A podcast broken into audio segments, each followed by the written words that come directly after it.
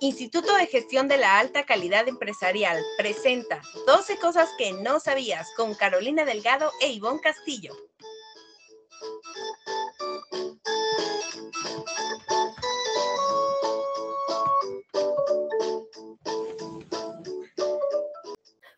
¿Cómo están? Bienvenidos a otro episodio de 12 cosas que no sabían. El día de hoy me acompaña otra vez Carolina Delgado. Bienvenida, ¿cómo estás, Caro? Hola Ivonne, muy buenas tardes, mucho gusto, muchas gracias por la invitación nuevamente, es un placer estar contigo. Claro que sí, eh, Caro nos va a estar acompañando en unos episodios porque eh, pues le vamos a mandar un saludo muy afectuoso a Javier Cuevas, que ahorita está enfermito. Entonces, Javier, muchos abrazos, recupérate pronto porque ya tus IGA-fans te extrañan mucho. Entonces, bueno, pues esperemos que se mejore. Eh, platícame un poquito, Caro, ¿con quiénes estamos el día de hoy? Pues hoy estamos con nuestras bellas y exitosas estudiantes del diplomado en actualización docente que está impartiendo, por supuesto, IGASEM con sus mejores docentes. Eh, ellas son Jenny, Reina y Rosalena y nos van a compartir ahorita unos tips. Entonces, pues más bien tú dime de qué se trata esto. Claro que sí, hoy vamos a hablar de 12 cosas que no sabían sobre tips para dar clases en videoconferencia. Entonces, si les parece, vamos a comenzar contigo, Reina. ¿Cómo estás? ¿Cómo te encuentras el día de hoy? Hola, un gusto saludarles. Yo me encuentro excelente. Platícanos, en el tip número uno, ¿qué hago yo? Quiero ser maestro, eh, ya me animé, me dieron una clase por videoconferencia o tengo un grupo asignado en videoconferencia. ¿Por dónde empiezo? Ayúdame, Reina, por favor. Es importante planear nuestra clase. Para ello, requerimos de cinco componentes. El primero es definir nuestros objetivos. El segundo, hay que establecer la estructura de nuestro contenido. Siempre debe de ser fundamentado con evidencia científica. Después, tenemos que seleccionar y asignar las actividades que vamos a realizar. Punto siguiente será agendar nuestro curso. Ponerlo en la agenda cuando vamos a dar nuestro curso y debemos de calcular el tiempo que vamos a utilizar para brindar esta información. Muy bien, Reina, muchísimas gracias por tu, por tu participación. Eh, a continuación, le voy a preguntar a Roselena algo que me genera mucha duda. Dentro del objetivo digital educativo, ¿cuáles son los materiales que tú nos sugieres utilizar? Hola, Caro, buenas tardes. Mira, dentro del material educativo tenemos crucigramas, sopa de letras, cuestionarios, diagramas, prueba de evaluación, ah, mapas conceptuales, imágenes, actividades educativas, libros virtuales, ejercicios para diversas materias como matemáticas, geografía, vocabulario, entre otras. Muchas gracias, Roselena, y saludo también a Jenny. ¿Cómo te encuentras, Jenny? Muy bien, en esta tarde lluviosa. Claro que sí. Platícame un poquito, ¿qué tiene que ver la comunicación no verbal en esta parte de las clases? ¿Por qué sería importante? Pues debemos de tomar algunos aspectos, por ejemplo, en la paralingüística debemos de tomar en cuenta el tono, el ritmo, el volumen, los silencios y el timbre. En la kinexia debemos de tomar en cuenta la expresión facial, la mirada, la postura, los gestos y la proximidad.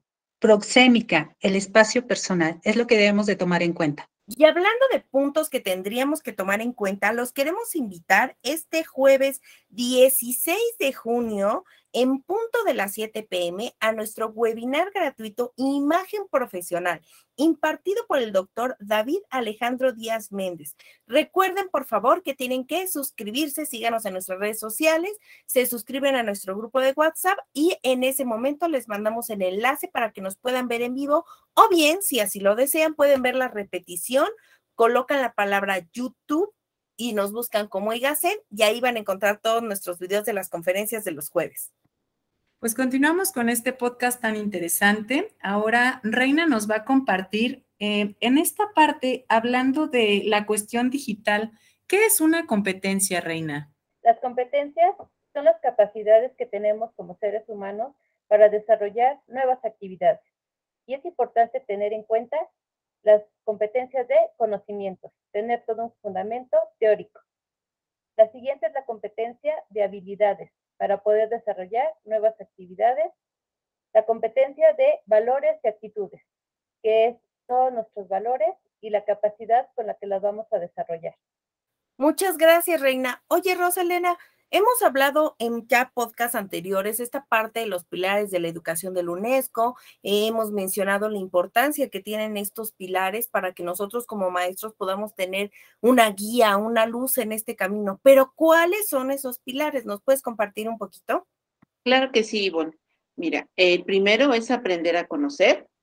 ¿Qué nos va a decir este? Que hay que aprender a aprender ejercitar la memoria, ejercitar el pensamiento. El otro pilar es aprender a hacer y este nos habla de que podemos este, influir en nuestro propio entorno. Esto quiere decir que podemos capacitar a las personas, eh, desarrollar la calificación profesional para el mundo del trabajo. El tercer pilar es aprender a vivir juntos para poder participar y cooperar con los demás. Esto implica que debemos comprender al otro, desarrollar distintas formas de interdependencia. El cuarto pilar nos habla de aprender a ser y el quinto pilar nos va a hablar de aprender a transformar, que todo lo que ya vivimos y aprendimos nos toca en este momento transformarlo. Rosalena, muchísimas gracias por tu intervención. La verdad es que toda la información que están aportando eh, es muy útil. Eh, ahora quiero ir con Jenny y quiero ver, Jenny, si puedes platicarnos de los instrumentos de evaluación que se están utilizando, cuáles serían, cómo se aplican, ¿qué puedes decirnos sobre esto, por favor, Jenny? Claro que sí. Los instrumentos de evaluación, pues en este caso son seis. Tenemos la, la planeación del acompañamiento, los canales de comunicación, la retroalimentación que es muy importante, el seguimiento y sobre todo el proceso de evaluación y al final la orientación integral.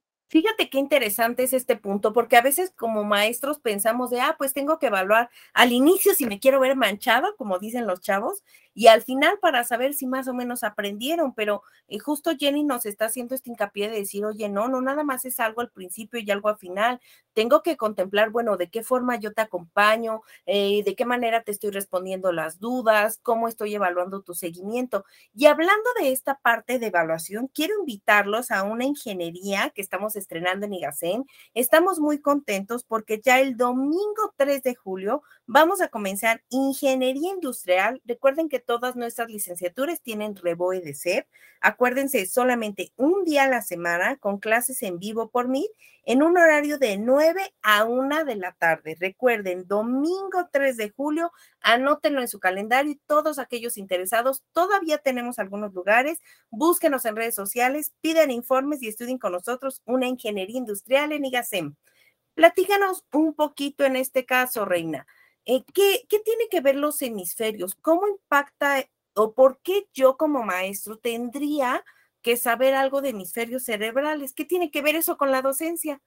Es importante saber qué parte de nuestro cerebro está más desarrollado. Es decir, el hemisferio izquierdo es aquello que va a controlar lo verbal, lo temporal, lo secuencial, todo aquello que está relacionado con los símbolos, la asociación auditiva, la expresión expresión oral y los simbolismos. El hemisferio izquierdo y, y es lo que más destacamos en nuestro proceso de aprendizaje. Por otro lado, el hemisferio aquello con lo que trabajamos lo no verbal, lo atemporal, las emociones y sentimientos, lo fantasioso, el azar, la creatividad. Entonces, como seres humanos, también podemos tener más desarrollado nuestro hemisferio derecho.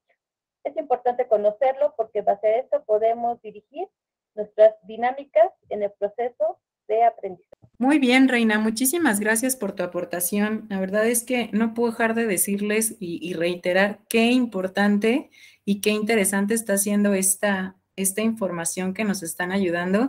Y bueno, tampoco puedo dejar de mencionar que pues somos puras mujeres, entonces eso es realmente excitante, por decirlo de alguna manera, por el tema del conocimiento y el empoderamiento. Vamos a continuar con Roselena y quiero preguntarte, Roselena, ¿cuáles son las habilidades metacognitivas? Claro que sí, Caro. las habilidades metacognitivas son la comprensión, la atención, el análisis y la memoria. ¿Pero qué es la metacognición? Es saber lo que se sabe y el objetivo es guiar para reconocer la manera en que se piensa. ¿sí? Eh, también podemos decir que para desarrollarlo debemos de seleccionar métodos y técnicas y buscar un aprendizaje exploratorio y guiar el aprendizaje. Muchas gracias. Oye, Jenny, platícame un poquito. Anteriormente nos mencionaban esta parte de, bueno, los momentos de evaluación hacemos hincapié de esta cuestión de la retroalimentación, pero para que yo pueda retroalimentar de esta manera virtual las tareas, ¿cómo lo tengo que hacer de manera correcta? Bueno, para hacer nuestra retroalimentación positiva debes de ser constructiva, oportuna, honesta, educada y precisa.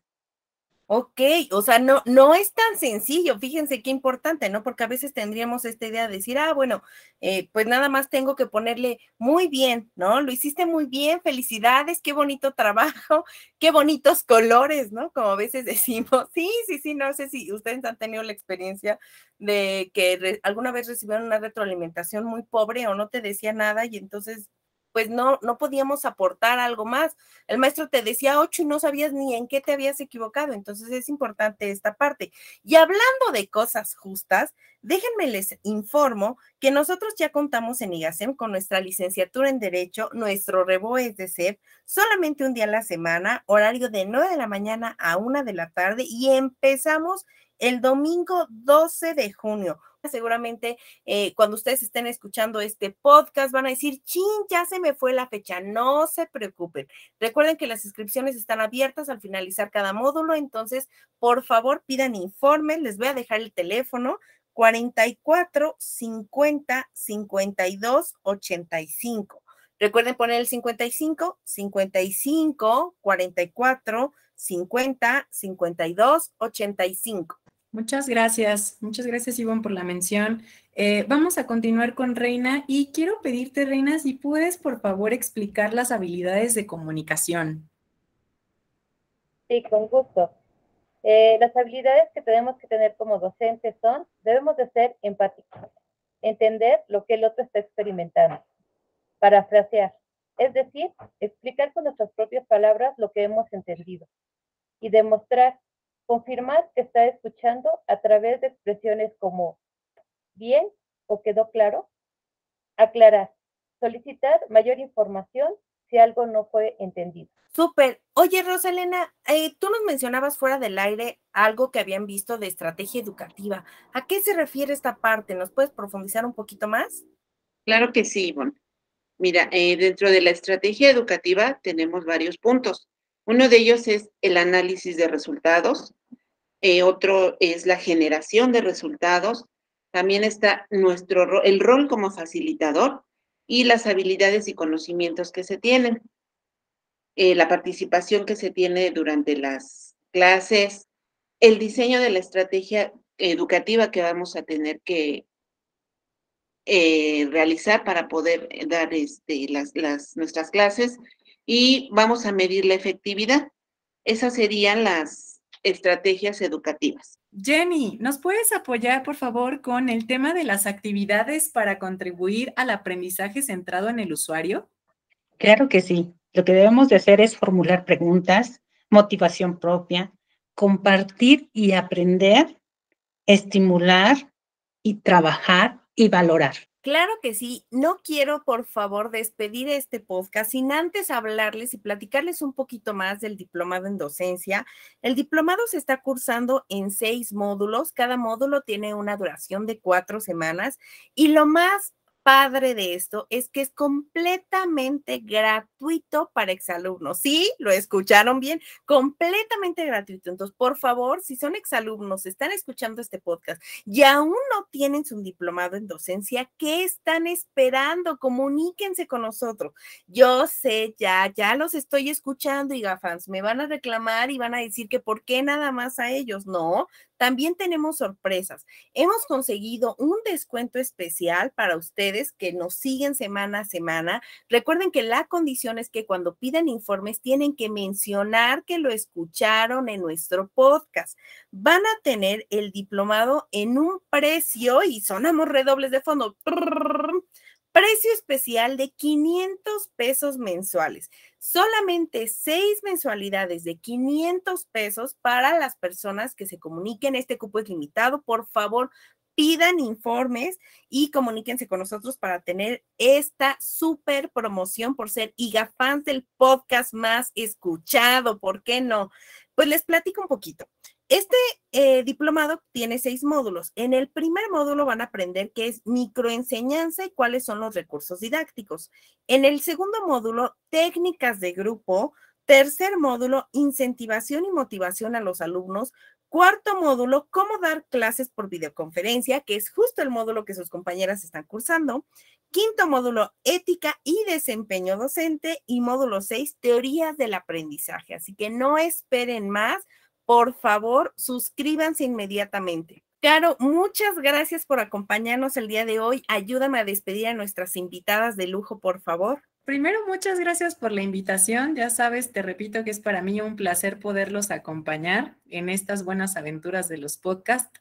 Agradezco muchísimo a Reina, a Rosa Elena y a Jenny. Si nos pueden apoyar, por favor, para, para despedirse. Y pues muchas gracias por estar aquí a las tres. Fue un gusto poder estar con ustedes y les deseo éxito en todas sus vidas. Muchas gracias por la invitación. Fue un placer haber realizado este podcast con ustedes. Cuídense mucho. Gracias por invitarme y estamos en contacto. Gracias. Muchas gracias por acompañarnos a este episodio del día de hoy. Escúchenos, por favor, semana a semana en nuestros podcasts 12 cosas que no sabías eh, ahorita con Carolina Delgado por temporada especial. Y por favor, Javier, ya regresa, te extrañamos, ya queremos estarte, estar de nuevo en las filas de IGACEM escuchándote. Gracias a nuestras chicas otra vez del diplomado en docencia. Y recuerden, estamos en 12 redes sociales, síganos en Facebook, en TikTok, en Instagram, en YouTube. Y recuerden, IGAFAN se viene el aniversario de IGACEM y tenemos grandes sorpresas. Escúchenos, por favor, y nos vemos la próxima semana. Hasta luego.